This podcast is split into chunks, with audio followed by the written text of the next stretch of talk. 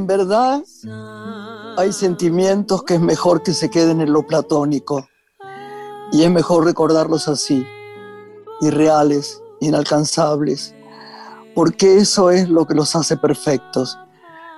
Gabriel García Márquez.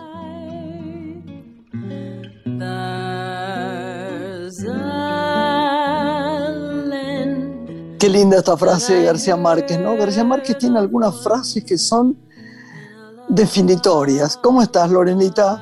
Muy bien, siempre feliz de comenzar el programa escuchando tus evocaciones a diferentes escritores y pensadores. Que nos hacen de verdad, ¿no? Qué, qué, bueno, qué bueno, qué bueno. Qué alegría y además es verdad, ¿no? Hay momentos en que uno ha tenido algo en la vida que ha empezado de una manera tan rica, tan intensa, tan profunda, que hay un segundo, un segundo en, que uno dice, ¿no sería mejor que terminar acá o que, o que hiciéramos un impasse acá para que la perfección exista? Y es verdad, es verdad. Son reflexiones que invitan a detenerse, ¿no? Por un, por un instante. Sí, sí. Y volver a vos que estos días, en estos días, que vos sabés que días pasados que estuve en Mar del Plata, vos sabés que yo reconozco esa ciudad como, como parte nuestra, porque en la familia eh, Juan Cruz casi nace en Mar del Plata, eh, Juan Manuel, su papá, nació en Mar del Plata.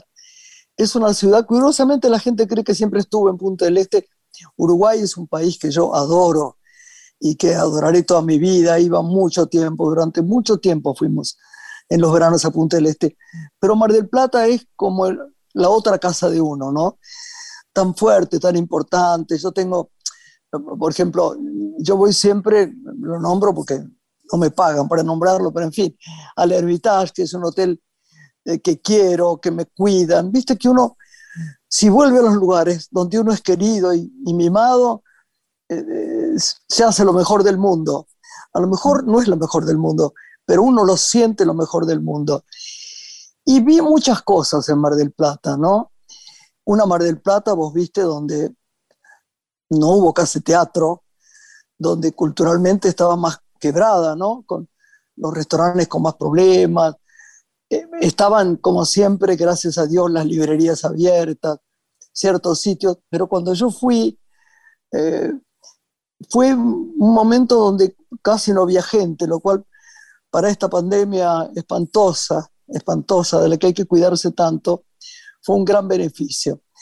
Entonces, si vos querés, le dije a una amiga mía, le dije, vení, contá, es una persona que está en la cultura de este país, que todo el mundo conoce, que tiene una revista, que tiene un programa de televisión, que tiene radio, que nos contara un rato, cortito antes de tener nuestra, nuestra querida invitada que nos va a, a, contar cómo cocina, qué cosas son ricas, qué no, qué tal y cual, y que es muy simpática la, tenemos a, mi amiga Nata y vos la vas a presentar, ¿está bien?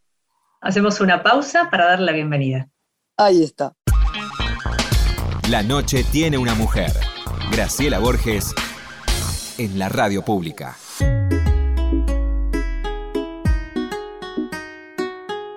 Lore, presénteme a esta amiga que no me hace falta porque es una de las personas que más amo en el mundo que más ama a esta familia, más generosa que no puede ser, preocupada de lo que uno hace, lo que deja de hacer, y que además yo pienso que es como una especie de reina en, esta, en, la ciudad de Mar del Plata, ¿no? De la que estamos hablando. Así que vos presentala.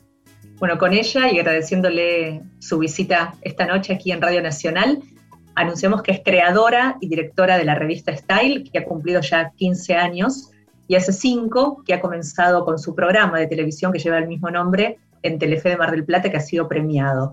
Es también productora de eventos vinculada a la moda, a la mujer, al bienestar, relacionista pública y tiene una escuela y agencia de modelos, además de ser jurado de los premios Estrella de Mar. Natalia Álvarez, muy bienvenida. ¿Cómo estás? Hola Lore, ¿cómo estás? Feliz de estar acá. Hola, preciosa. Hola, reina, ¿cómo estás, amiga? Vos sabés que me hace gracia, Lore, porque le ponemos un poco de humor al programa. Yo todas las noches le, pienso con el corazón, le doy las gracias porque es una familia que yo adoro pero no dejo de pensar, ¿y mañana dónde vamos a ir a comer? Nada nos gusta más en el mundo a nosotras que ir a comer rico. Y bueno, acá tenemos, pero una maravilla de gastronomía. Ahí está.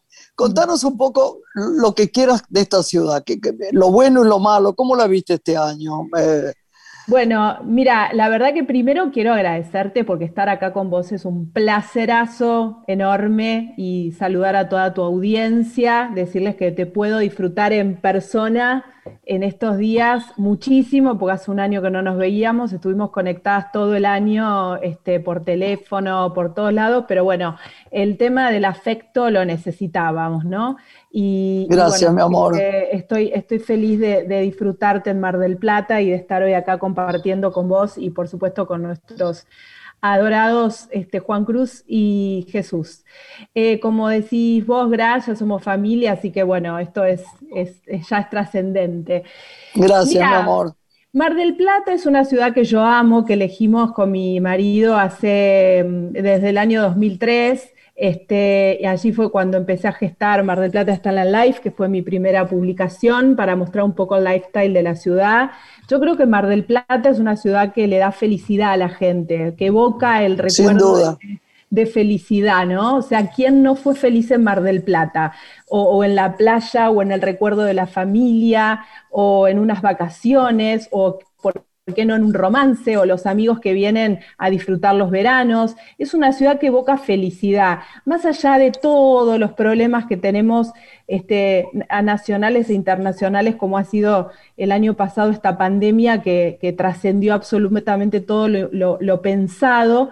Mar del Plata es una ciudad que, te acoge de una manera fabulosa. De hecho, eh, nosotros el año pasado nos sentíamos unos privilegiados de vivir acá porque cuando la gente estaba encerrada, que nosotros ya estábamos en fase 4, este, caminábamos por el mar, eh, por la costanera, respirábamos aire puro, volvíamos a casa, lo hacíamos un ratito con barbijo, con, con, las medidas, pero el solo hecho de caminar frente al mar, y vos bien lo sabés, Grapo, que lo disfrutás muchísimo el mar, era como un privilegio realmente. Y son esas cosas que tiene esta ciudad magnífica que además suma al patrimonio, a la historia y a todo lo demás, ¿no?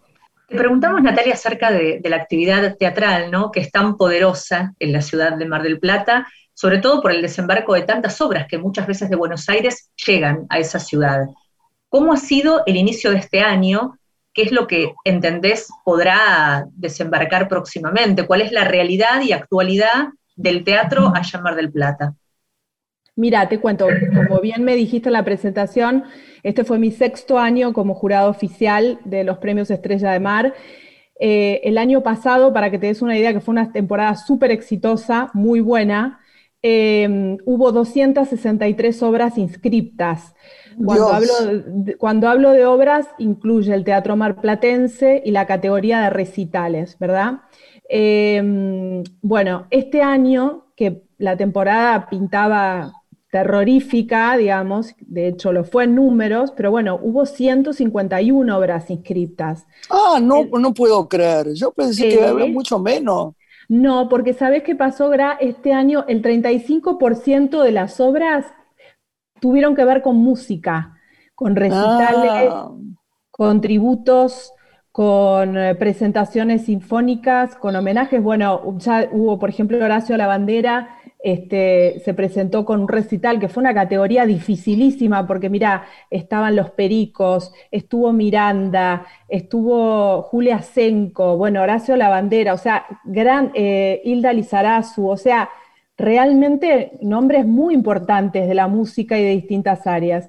Este año también se tuvo que abrir la categoría tributo porque hubo muchísimos y además toda excelencia, chicas, fue todo fantástico. Y por supuesto el teatro marplatense, que es mucho y muy bueno. Y bueno, y muy bueno. muy bueno, y muy bueno. Así que también, este, bueno, no hubo figuras, ¿no? La verdad que las grandes figuras o las que estamos acostumbradas a a tener como, no sé, como Martín Bossi, Fátima, no sé, Carmen Barbieri, los nombres o los grandes actores de la escena que han venido tantas veces, no estuvieron. Tuvimos a un Gustavo Garzón, tuvimos a una Virginia Lago, Pero bueno. Qué bueno.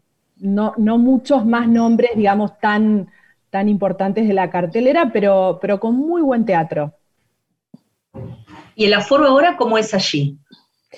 Bueno, eh, ese fue el inconveniente en realidad, ¿no? Por eso te digo que los números no tienen nada que ver con esta maravilla que te cuento de esfuerzo que se hizo. Eh, el aforo es limitado, el aforo tiene que ver con el 30-40% de la sala. Este, los números que dio Carlos Rottenberg cuando terminó la temporada fue de que asistieron a las salas el 10% de la cantidad de espectadores que tuvo el año pasado, imagínate. terrible. terrible. Terrible, para el teatro terrible, pero además eh, eh, también es lógico, es muy difícil con este bicho que nos humilla meterse en una sala cerrada. Totalmente. Eh, Nata, no es fácil. ¿Qué pasó con Victorio Campo, con la Casa de Victoria? Bueno. ¿Hubo muchos shows?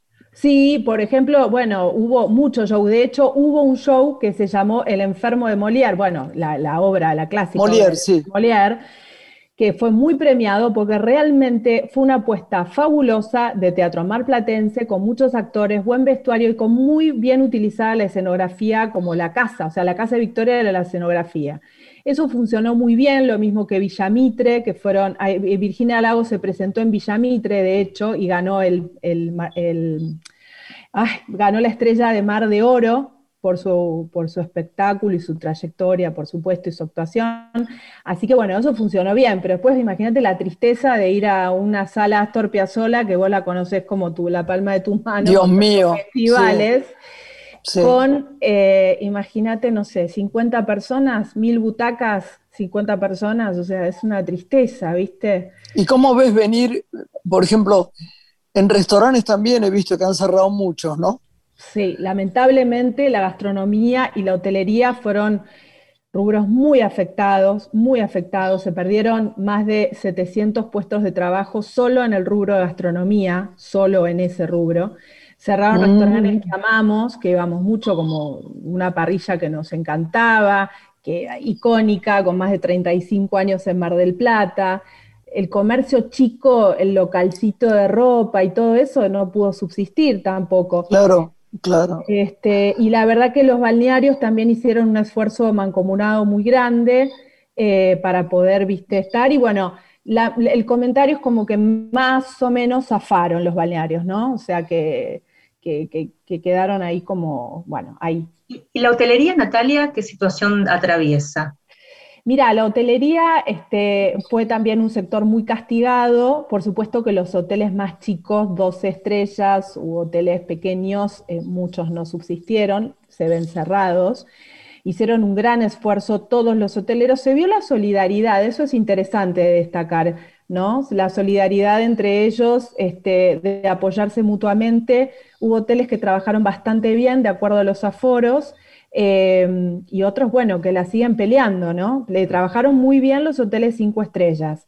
Esos estuvieron al 60-80% y el fin de semana largo de eh, febrero, de carnavales, la ciudad estaba al tope del aforo Em, y funcionaron muy bien. Pero te doy otro dato para que la gente más o menos interprete. El año pasado arribaron a Mar del Plata 1.300.000 turistas en la temporada y este año en la temporada no llegaron a los 400.000. Ah, mira vos. Entonces esos no... Eh, Nata, me quedé muda, me quedé muda. Decime, vos tenés que hacer, tenés que ir a Buenos Aires a hacer tu programa de, de televisión. Haces unas entrevistas tan lindas. Yo le contaba a Lorena que fuimos con Juan Cruz y la chiquita, y cada vez que veo un... ¿Sigue el programa en el aire o no? ¿Por Canal 8? No, porque el año pasado, este, cuando empezó la pandemia, yo siempre trabajo muy fuerte en verano, viste, vos lo sabés, y este, siempre en marzo descanso y retomo en abril, mayo, cuando se acomoda la programación de Telefe. Y bueno, estábamos recontra eh, adentro sin saber qué iba a pasar, entonces decidí que no era el momento, porque viste, Gra, que el programa tiene entrevistas, pero yo mostraba mucha tendencia, moda, desfiles, eventos. Exacto, exacto. Y no había nada de eso y me sentía rara. Lo, lo tenemos ahora, digámoslo, lo tenemos ahora a, Adrián Brown, que presenta su colección. pero ha sido difícil la presentación de, moda este año. Muy difícil, muy difícil. Y de hecho el año pasado con vos presente fue la última, la de él, la última alta costura que se hizo acá y en Buenos Aires, porque nuestra querida amiga Adriana también presentó y al otro día, ping, se cerró todo. es verdad, este, total. entonces, bueno, fue muy difícil y yo me sentía rara como que no daba para que yo hablara de, esas cosas cuando, viste, la gente se estaba muriendo en todo el mundo y, decidí no seguir adelante y también hacerme un poco cargo más de, la familia, de sostener también a, mis hijos, a mi chiquita de 8 que tenía que arrancar con los Zoom y bueno, era todo un tema estar todos adentro. Absolutamente. Soslayamos el tema que siempre tenemos en el alma, que es lo que nos importa, lo que le ha pasado a la gente. Agradecemos lo que hemos tenido y queremos decir el dolor profundo que siempre hemos tenido a través de, desde que empezó la pandemia, de todo este horror que ha pasado. No, no queremos volver sobre eso, para, que ya saben todo lo, lo, mal que nos hemos sentido con gente que ni siquiera podía tomar 10 minutos de sol. Eh, lo sabemos, y que tenía que salir a la calle dos veces para, para comprar comida porque no le alcanzaba el dinero. Pero queríamos, quería confrontarte, hablarte, decirte, darte las gracias por ser siempre una persona tan generosa y tan buena, eh, ayudando tanto a, la gente.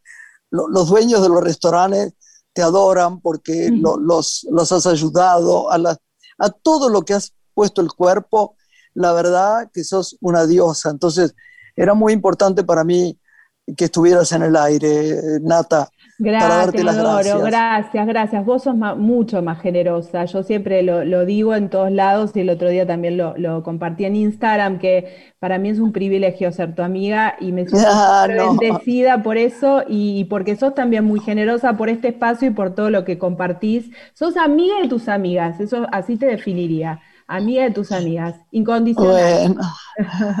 te quiero, mi amor. Muchísimas gracias por esta, esta entrevista por haber estado con nosotros y por desasnarnos, como dirían los reos, un poco sobre todo lo que pasa en esta ciudad. ¿Nos quieres decir algo más?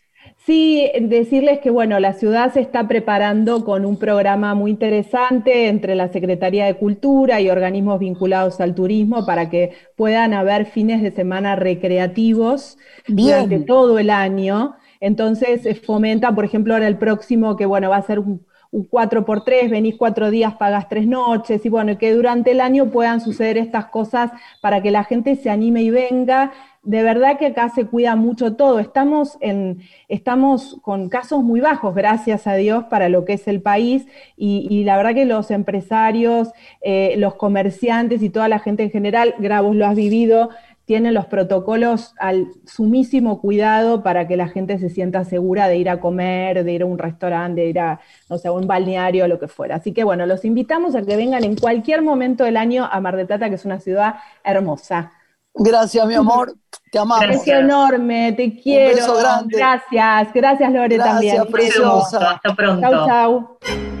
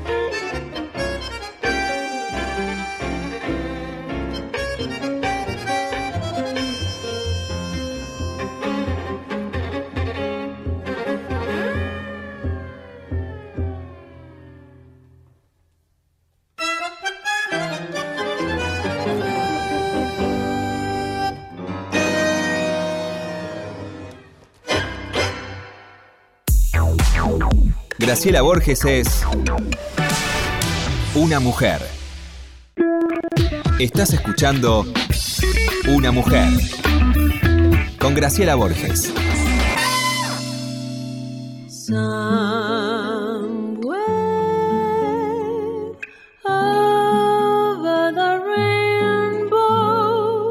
Lore, tenemos, yo, yo quiero estar acá a ver en la presentación porque, eh, mira, yo te voy a decir una cosa.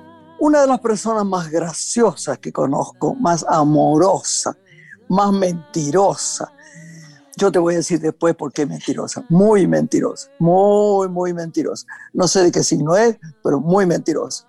Más talentosa, más divina, más linda, más graciosa, más eh, con un amor ahí, el corazón puesto en la mano y, llena de, energía positiva, es esta chica que vas a presentar, que además habla también de todo y le podemos preguntar tantas cosas que son interesantes acerca de la comida.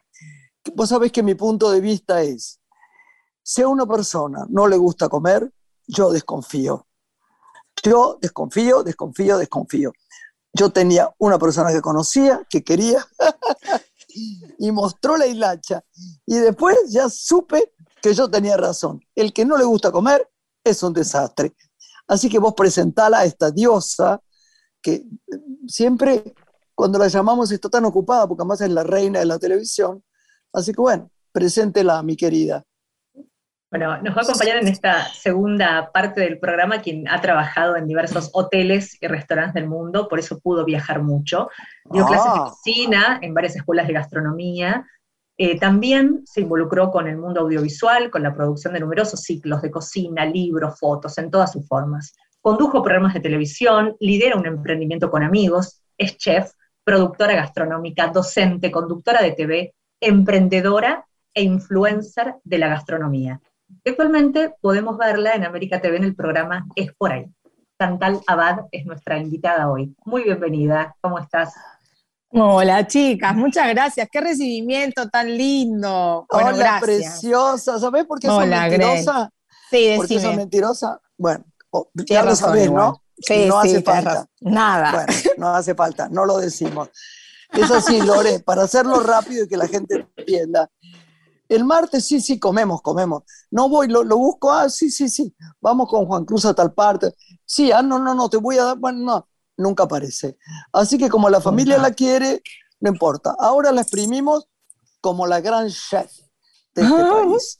Bonita mía, Te quiero tanto, Grace, te quiero tanto. Si supiese lo que yo te pienso, porque además sos como una especie de musa, te juro. Yo cada vez que estoy así, no que te lo juro. no, no, para, no. Lo, de comer tiene razón, siempre la dejo plantada, no la atiendo. Yo soy un desastre, oh, chicas. Soy un desastre, soy un desastre. Pero te juro que cuando yo estoy medio que, que me, se me desestabilizan los patitos, para acomodarme, yo hay ciertas personas que a mí como que me vuelven un poco al, viste, viste que yo hago yoga, medito, hago respiraciones y demás, y yo hay, ciertas personas que a mí me, viste, me bajan un poquito a tierra y te juro que te tengo muchísimo más presente de lo que vos crees, te juro. Bueno, mi ángel, acá estamos para oírte. ¿Qué le queremos preguntar, Lorenita? Bueno, pienso ante todo en su experiencia internacional, conociendo tantas cocinas del mundo, en un tiempo en donde además ya uno observa que los chefs se están especializando en ciertos tipos de cocina, los que hacen cocina vegana, los que hacen cocina sin tag. ¿Qué es lo que elige Chantal Abad al momento de alimentarse bien y disfrutar de la comida? Y además, digamos antes de que empiece a hablar, mm. que los chefs son la moda. No hay nadie que esté menos alejado de la moda que ellos. Ellos son la moda. Está de moda ponerse de novia con un chef, ponerse una chica, eh, qué sé yo, casarse con un chef también, otra chica a casarse con otra chica, que es chef, son dos chefs, lo que fuera, pero están de moda totales. Mm. Y hay algunos que son realmente extraordinarios. Este caso es Chantal. Chantal, cuente. Bueno, es cierto, es cierto. La verdad es que últimamente la cocina, los chefs y toda la materia de alimentación es tendencia incluso en toda esta situación rarísima y anómala de la pandemia, del encierro y demás, donde mucha gente tuvo que reconectarse o conectarse con lo que es la cocina, eh, gente que estaba de repente completamente alejada, que no sabía cómo eh, qué prepararse, que vivía del delivery, que tenía una persona que le ayudaba y cocinaba. Entonces creo que esto también, este, creo que, que parte de esta, de esta pandemia, de esta situación absolutamente extraordinaria que nos tocó vivir, hizo que mucha gente se acerque a la cocina casi por obligación, te diría, porque encerrado en tu casa o aprendías a cocinar o te morías de hambre. Este, con lo cual yo creo que si bien, eh, a ver, tiene como un, efecto fuerte porque, porque todos vivimos la experiencia del encierro y fue tremenda, sí creo que yo, yo siempre trato de sacar como la perla positiva, a ver qué, qué pasó con esto, qué cambio nos dejó, hay evolución, no hay evolución, no sirvió de nada.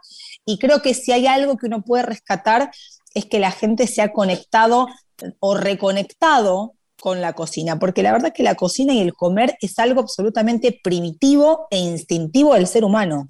O sea, uno puede ir a la peluquería, puede no depilarse, puede no comprarse ropa, pero no comer no es natural. Entonces ahí es donde uno pela las herramientas que tiene y yo creo que sí, que efectivamente este, lo que ha pasado con esta pandemia, de las poquitas cosas positivas que puedo rescatar, es que ha reconectado a un montón de gente con un acto tan primitivo como el de proveerse los alimentos. Y entonces, Lore, te contesto un poco a la pregunta eh, de cuál es mi línea. La verdad es que yo no soy anti nada, me parece que cada uno es libre y que, todos pueden este, elegir mm, por dónde ir o cómo alimentarse, pero sí em, yo creo y, pregono em, lo que yo llamaría alimentación consciente.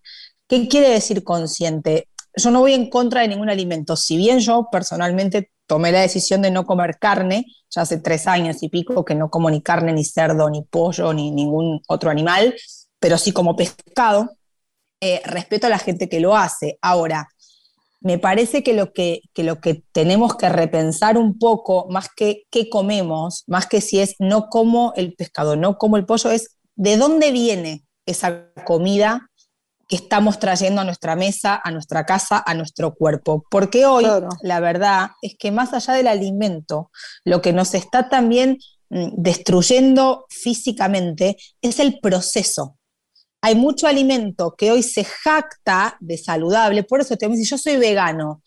Yo también me encanta, de hecho yo voy en ese camino. Ahora, ojo, porque es peligroso, que vos seas vegano no quiere decir que comas saludable.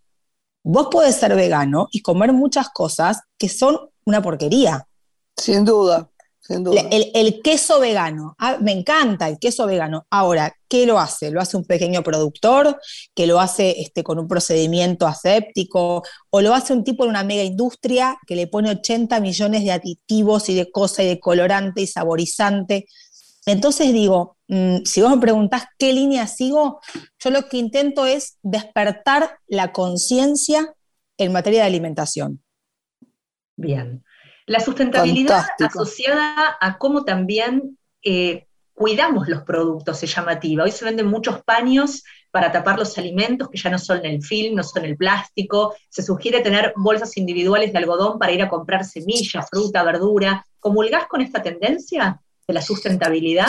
A ver, no solamente comulgo, yo eh, todo el tiempo pregono esto y todo el tiempo lo impulso y le digo a la gente, chicos, hay muchas cosas de la evolución, que yo llamo entre comillas evolución, porque para mí en muchos aspectos es una involución, donde uno tiene que volver atrás. Vos antes dejabas la botella de leche en la puerta de tu casa y venía un tipo que era lechero, que ordeñaba su vaca y te dejaba la leche.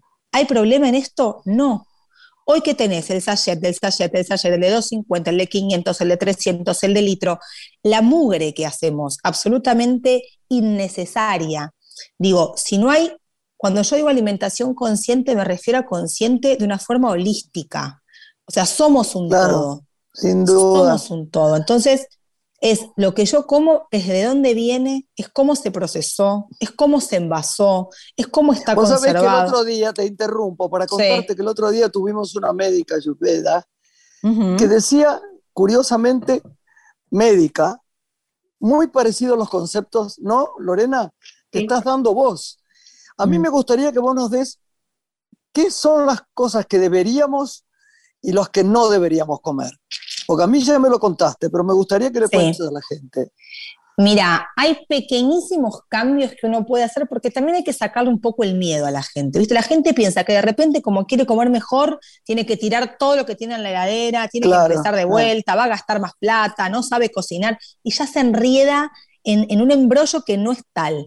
Hay pequeños cambios. Por ejemplo, yo ahora, ya hace un tiempo largo, que eh, opté por comprar mis huevos en un proveedor, que es un proveedor que tiene Em, gallinas libres. ¿Qué quiere decir gallinas libres? Quiere decir que las pibas están corriendo por el pasto, que no les cortan el pico, que, o sea, si de verdad uno se detiene, yo no quiero entrar en esto porque es crudo, es duro lo que digo, pero si uno se detiene a ver el procedimiento de lo que sucede para que el huevo llegue a la góndola del supermercado, yo te puedo asegurar, Grace, que el 90% de nosotros dejamos de consumir huevos. Sí, claro, es verdad. Son cuatro gallinas cuatro gallinas en el tamaño de una hoja A4, con el mm. pico cortado con una tenaza. Oh. Las matan de hambre cada tanto para que pierdan el plumaje, porque cuando repluman las gallinas vuelven a poner. El único arma que tiene la gallina para defenderse es picar a la otra. Como le cortan el pico, no se pueden defender. O sea, somos crueles. somos innecesariamente crueles a la hora de producir alimentos. Entonces, ¿cuál es el pequeño cambio? Ok, yo, chiquitita, decido, y de verdad que no es más caro, digo, un maple que cuesta 250, a mí me cuesta 350. Son 100 pesos más el maple de huevo. Pero yo sé que, pero yo sé que el tipo está dándole de comer a esas gallinas, les da amor, están libres, se respeta, se agradece y se valora el producto. Pero yo digo, esto no está en los supermercados lo que vos comprás, vos tenés llamados. No está en los supermercados. Claro, sí. eso es. No es. Entonces, uno creo que, vuelvo a esto que te decía el lechero, uno tiene que empezar a proveerse para mí un pequeñísimo, enorme cambio para qué comprar y qué comer y qué no, proveerse de un núcleo chiquito de gente que vos sabes, yo ya sé que el pan lo compro acá, los huevos vienen de acá. Hoy con el delivery, con internet, con Instagram, con Google, con, con la pandemia, que todo te llega a tu casa te lo pedís por el teléfono, lo pedís por la computadora. Claro. Te puede llegar la miel de un proveedor súper sustentable. No hace falta que compres la miel del súper. Claro. Entonces, estos cambios chiquitos yo creo que son como un gran puntapié para iniciar una alimentación un poco más consciente. Bueno, ¿qué cosas no comeríamos? Ya nos dijiste. ¿Qué, qué, qué receta dirías vos durante una semana, más o menos, para... ¿Ya sabes para qué te digo? Por ejemplo, sí. comida que no te engorde mucho. Ya sé que está mal preguntar esto, pero no importa. Que sea sana. Digo, no voy a comer una hamburguesa en la hamburguesería de la otra cuadra. Se perdió, ya está. Pero, ¿qué harías, por ejemplo? ¿Qué me dirías a mí que coma? Yo, por ejemplo, quisiera bajar, suponete, 80 kilos. No, es una broma. Sí, está lindo. Pero, pero ¿qué, ¿qué dirías? No tiene nada que ver con el buen comer, va a adelgazar, ¿eh? Pero, ¿qué, ¿qué opinas de la pasta, por ejemplo? ¿Qué opinas de la carne? Ya sé que la carne no, no sos carnívora, pero contame, una semana o, tres días, ¿qué comeríamos?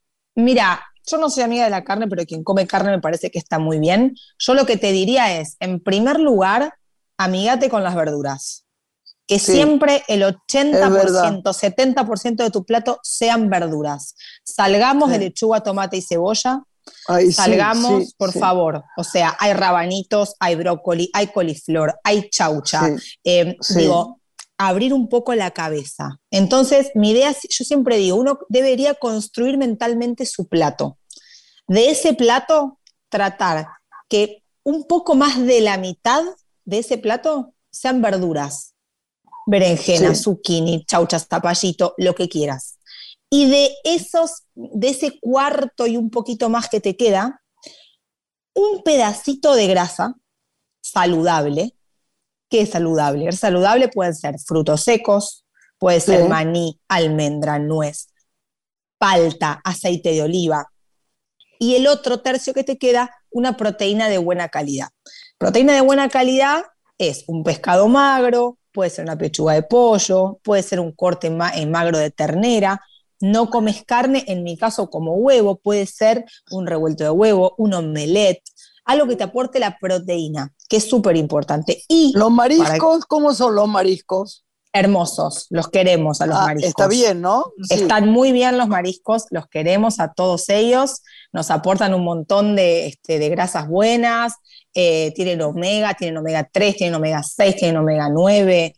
Eh, Qué bueno. sí, los mariscos van. No somos una cultura muy pescadera, que es algo que deberíamos, a mi juicio, mejorar, este, porque la verdad que, el pescado como carne eh, es una yo, es lo único que como, ¿no? Pero es como súper saludable y no tenemos como esa cultura nosotros, somos muy, muy, muy terneros, ¿viste? Muy, muy vacunos.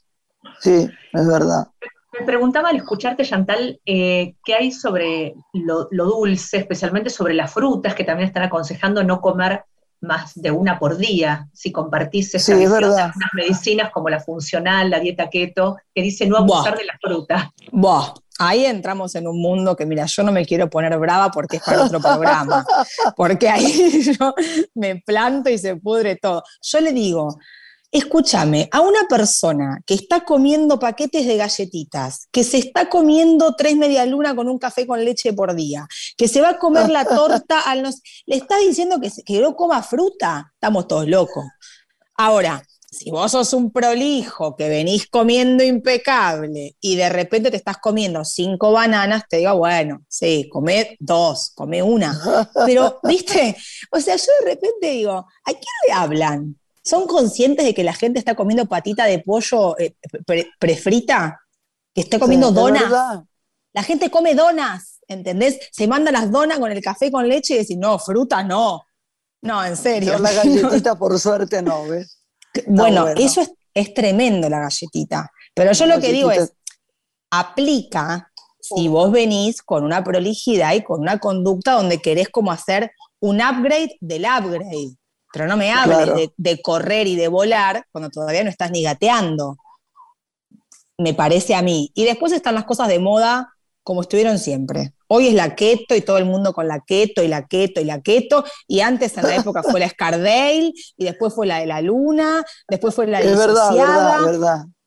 Chicos, son modas. O sea, a mí me parece que si uno come consciente, no tiene ni que descartar, ni que demonizar, uno tiene que equilibrar, porque si no nos volvemos como fanáticos, ¿viste? De repente no, ahora y los, y los ketos se mandan la panceta, la salchicha, el chorizo. Chicos, no sé si está tan bueno comer tan. Es verdad, vas a entrar en cetosis y vas a adelgazar. Estoy totalmente de acuerdo. Totalmente de acuerdo. Esa era la Scardale, ¿no? ¿Te acordás de la Scardale? Yo la hice. Esa era la Scardale. La Scardale, no, la de la disociada. Yo la hice una vez y me enfermé. Claro, porque el ácido fólico se te va a la... Es un horror. No comías nada de verdura y comías carne, carne, carne, chorizo, amor, sí. Sí, Pobre los, imagínate los pobres riñones, imagínate el ácido úrico. O sea, de verdad, me parece que a veces en pos de, viste, de bajar unos kilos, se dicen cosas que a mí yo no soy partidaria de toda esa, esa movida. Mucho marketing. ¿Qué platos regionales característicos de nuestra cultura podría sugerirnos que resulten fáciles de preparar? Que a vos te gusta mucho lo regional también. Me encanta. Sí, señor. Sí, me encanta, me encanta. Em, a ver, nosotros tenemos algo que está buenísimo para los chicos, sobre todo. Tenemos el arroz con leche, que es algo muy simple de hacer, que está muy bien para un niño antes que darle un postrecito comprado de esto de, de súper, que además de hacer un montón de mugre, está lleno de azúcar, colorantes y qué sé yo. Sí, un arroz doble carolina, partes iguales de arroz, leche, le puedes poner azúcar mascabo o algún otro endulzante, puede ser stevia, puede ser lo que quieras. Lo de cáscara de limón, cáscara de naranja, rodaja de jengibre, frasquitos para los chiquitos de arroz con leche en la heladera, van. Y después, yo soy, para mí, yo soy muy fanática del pescado de río. Toda la zona del litoral, eh, surubí, empanadas de surubí. El pacú. El, pacú. Amo. amo. Amo, yo también. en melanesa de surubí, empanada de surubí, me apasionan. Em, yo diría como eso, como regional, empezar a, bueno, la quinoa, chicos. De repente ahora la quinoa parece que se, parece que descubrimos América de vuelta. Andate a Salta, Jujuy. Hace 300 años que para ellos la quinoa es como, o sea, terminan como diciendo, ¿cuál es el hallazgo? Pero ahora, claro, llegó a Palermo y de repente todos con la quinoa. Pero digo, son platos que vienen ancestrales, que son de nuestras raíces, y la quinoa es un súper alimento lleno de nutrientes. Yo siempre digo, sí, decime, Grace. No, nada, no, te, te, estoy escuchando para que después me digas si vos crees que hay restaurantes en la Argentina realmente buenos y con productos estupendos. ¿Qué tal es la comida en la Argentina? En eh, general, en restaurantes. Mira, los hay, sé que los hay, hay una evolución grande de los últimos 10, 15 años, pero sí creo que son los menos. Los que hay tal vez son un poco caros, pero creo que se debe también, digo, no, no lo apuntaría tanto al restaurante, creo que tiene más que ver con que nosotros como consumidores no tenemos una enorme cultura gastronómica, entre comillas. La gente normal, la gente que, todos los que hemos nacido, yo nací, crecí comiendo fideo con tuco, ñoquis, milanesa con papa frita, milanesa con puré, carne al horno con papa, pollo al horno, pastel de papa y zapallito relleno. Claro, o sea, seguro. Digo, tenemos 6, 7 platos y no nos movemos de ahí. Vos te vas un poco, empezás a viajar, para hacer una ruta en un pueblito y no hay una amplitud de menú. Después tenés excepciones, por supuesto, estás un, pescado, a un restaurante de pescados exclusivo, a un restaurante que hace el arroz como nadie. Hay. Ahora, recién ahora, se está como volviendo un poquito, es toda la zona de Carlos Quín, de Uribe Larrea, se está armando ahí un, un polito gastronómico súper interesante de gente que está mucho más conectada con el producto, ¿sí? Más conectada con el producto, cosa que antes no pasaba.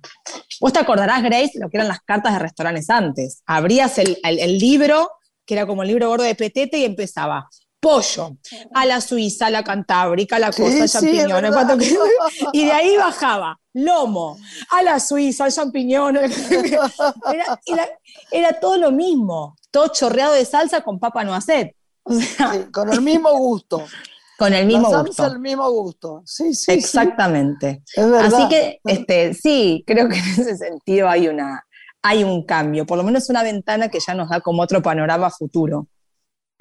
Y, los restaurantes, y ah, pregunta Lore, pregunta. No, me, quedé con la inquietud del arroz. Antes citó Chantal el doble Carolina para hacer el arroz con leche. Hay muchas variedades de arroz que no sabemos bien cómo cocinar, cuál es la más adecuada, si el arroz blanco que está un poco a un lado, el arroz integral. ¿Qué eh, debemos saber como importante al momento del elegir el arroz? Justo viste con un producto que amo. Yo amo el arroz. Me parece uno de los alimentos más nobles y hermosos que existen. Es versátil, es noble, es nutritivo, es económico. Yo siempre que haya una, eh, siempre por, por una cuestión de alineamiento personal, siempre que exista una versión totalmente refinada y una versión integral, siempre te voy a decir, anda por la integral. Cómprate un yamaní, cómprate un integral, Vos me vas a decir, sí, está bien, pero no tiene el mismo gustito. Y no, es más durito, tiene, pero tiene mucha más fibra. Entonces, en pos de la salud. Me encanta el yamaní, me gusta mucho más el durito. a mí me encanta. Pero viste que hay gente que te dice, eh, bueno, yo siempre un yamaní o un integral es lo que recomiendo. No te bancas los integrales, te vas a la línea de los arroces blancos.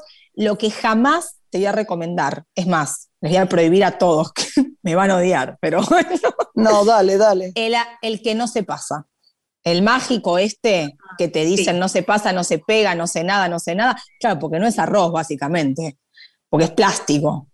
O sea, es un ah, arroz que se llama. que se llama arroz parboilizado. Tiene un sistema de parboil, que es una, está parcialmente hervido. Entonces lo hierven un poquito, le dan como un, shock de temperatura muy brusco, eso le genera como una película de grano de arroz. Mm. Entonces, cuando vos lo querés cocinar con algo, el tipo no chupa líquido. Entonces siempre tiene como esa, esa cosa medio plasticoide Qué genia. Claro, chicos, y sí, no se pasa, no se pega, no tiene, porque no es arroz, o sea, es como cualquier cosa. Y la pasta, y la pasta, ¿qué me decís de la pasta? La bueno, que es la de los italianos, ¿qué tal? A ¿Es ver, la mejor o no? No hay, no hay duda de que es la mejor. Ellos tienen algo que nosotros todavía no tenemos y que tenemos que salir a conquistar, que es el mercado de las harinas. Claro, la, la pasta de ellos tiene una harina que es un trigo mucho más duro, tiene una molienda diferente. Entonces, Te, cae mejor. ¿Pero por qué te cae mejor? Porque la harina es harina de primera calidad. Acá usamos la misma harina para la pasta yuta, para la torta, el bizcochuelo, el muffin, la magdalena. Estoy de acuerdo. Entonces ahí ya tenés un abismo. Antes de demonizar la pasta, fíjate, ¿con qué estás haciendo la pasta? El mercado de las harinas acá todavía tiene muchísimo, pero muchísimo que aprender. Recién ahora con esta moda de la masa madre, algunas pequeñas este, empresas están empezando a hacer unos panes con un poquito de upgrade, pero la verdad es que en el mundo harinas yo siento que todavía nos falta bastante. Bien. Decime una cosa, y la pasta con, mezclada, por ejemplo, eh, pregunta media tonta, pero ¿Mm? con carne o con eh, pescado, con mariscos, lo que fuera, ¿qué tal te parece? Porque algunos dicen que es mala la pasta mezclada con carne o con... Eh, Mira, que es distinto con aceite o con fileto liviano. Sí, lo que, lo que sucede con eso es un tema estrictamente nutricional de cómo asimila tu cuerpo. Yo siempre prefiero, cuando vos comes carbohidratos y comes proteínas a la vez, en este caso pasta y carne, tu cuerpo lo que va a hacer, todo ese, valor energético, esas calorías, entre comillas, que no son carbohidratos, las va a almacenar. Sí. Entonces, ¿cómo las almacena? Cuando ya usaste, vos suponete que necesitas 500 calorías de energía y te comiste 1500. Las 1000 que te sobran, si provienen de carbohidrato, el cuerpo ¿qué hace? Para guardarlas, las transforma en grasa. Entonces, sí es verdad que la combinación carbohidrato-proteína tal vez no sea tan favorable como una proteína con una verdura, una, una carne o un pescado con una ensalada. Y la pasta, si vos podés, con un fileto liviano, con unos brócolis, unos tomates cherries. Seguro yo prefiero cuando como pasta no combinarla con proteína. Claro. Me parece y lo más revolucionario en la cocina, ¿qué soy? Mira, a mí me, me alegra lo que está pasando, no sé si es revolucionario, pero por lo menos algo con lo que yo estoy súper enganchada y que gracias a Dios está empezando a tomar moda, yo, a mí nunca me gustó esta cosa de la molecular, de la disociación, la espuma, el aire, el viento. Viste, la comida es comida. claro, y para, para, truco de magia nos vamos a, no sé, a, buscar al mago Jansenson. La comida tiene que estar rica. No me des el viento, el aire. Pero ahora está pasando algo que está buenísimo, que creo que tiene que ver con la toma de conciencia, que es el mundo de los fermentos, el mundo ah, de los curados, el kéfir los brotes, la kombucha, son todos preparados ancestrales, porque no inventamos nada. Simplemente lo que estamos haciendo es, viste, golpeándonos un poco la cabeza, che, a ver si nos despertamos un poquito. Y los probióticos están ahora en, en una faceta de mucho auge porque está demostrado que de verdad son las cosas que han mantenido al hombre saludable y que lo han hecho evolucionar. Entonces, en la conciencia del cuerpo y en la conciencia de que yo soy lo que como, Chicos, el juramento hipocrático de la gente que se recibe de, medicina sigue siendo el mismo que era antes. Hipócrates que dijo, que tu alimento sea tu medicina. Exacto. Entonces, y esto pasó hace cientos de años. Digo, si hoy aplicamos eso, yo creo que lo que se viene, fermentos, probióticos, eh, el kimchi, brotar en tu casa, volver a una alimentación mucho más natural. Bueno, te queremos decir que te amamos y que lamentablemente esta maravillosa conjugación de tu vida en la nuestra se ha terminado. Ah. Pero, que te, pero que te quiero, que espero que vengas otro día a contarnos lo que quieras que no te agrandes porque me parece que te estás agrandando mucho con el tema de televisión. ¿Qué? Porque, claro, no, no, no, no, no, muy simpática, muy linda, pero no nos estás dando esta familia la bola que siempre nos has dado. Así que te amamos, eh, Lorena y yo te amamos, estamos contentos de haberte tenido y de verdad esta parte es verdadera, te amamos. Cuídate mm. mucho, mi amor. Yo también, los amo con toda mi alma. Gracias por estar siempre, siempre. Gracias y gracias por estar en este programa. Adiós, Lore. Mm. Gracias. Nos vamos yendo. adiós, amores. Adiós, adiós. Una mujer se ha perdido. Conocer el delirio y el polvo. Se ha perdido esta bella locura, su breve cintura debajo de mí. Se ha perdido mi forma de amar se ha perdido mi huella en su mar. Veo una luz que vacila y promete dejarnos a oscuras. Veo un perro ladrando a la luna con otra figura que recuerda a mí. Veo más, veo que no me halló. Veo más, veo que se perdió. La cobardía es asunto de los hombres, no de los amantes. Los amores cobardes no llegan a amores, ni a historias se quedan allí, ni el recuerdo los puede salvar, ni el mejor orador conjugar. Una mujer innombrable huye como una gaviota y yo rápido seco mis botas, blasfemo una nota y apago el reloj. Que me tenga cuidado el amor, que le puedo cantar su canción.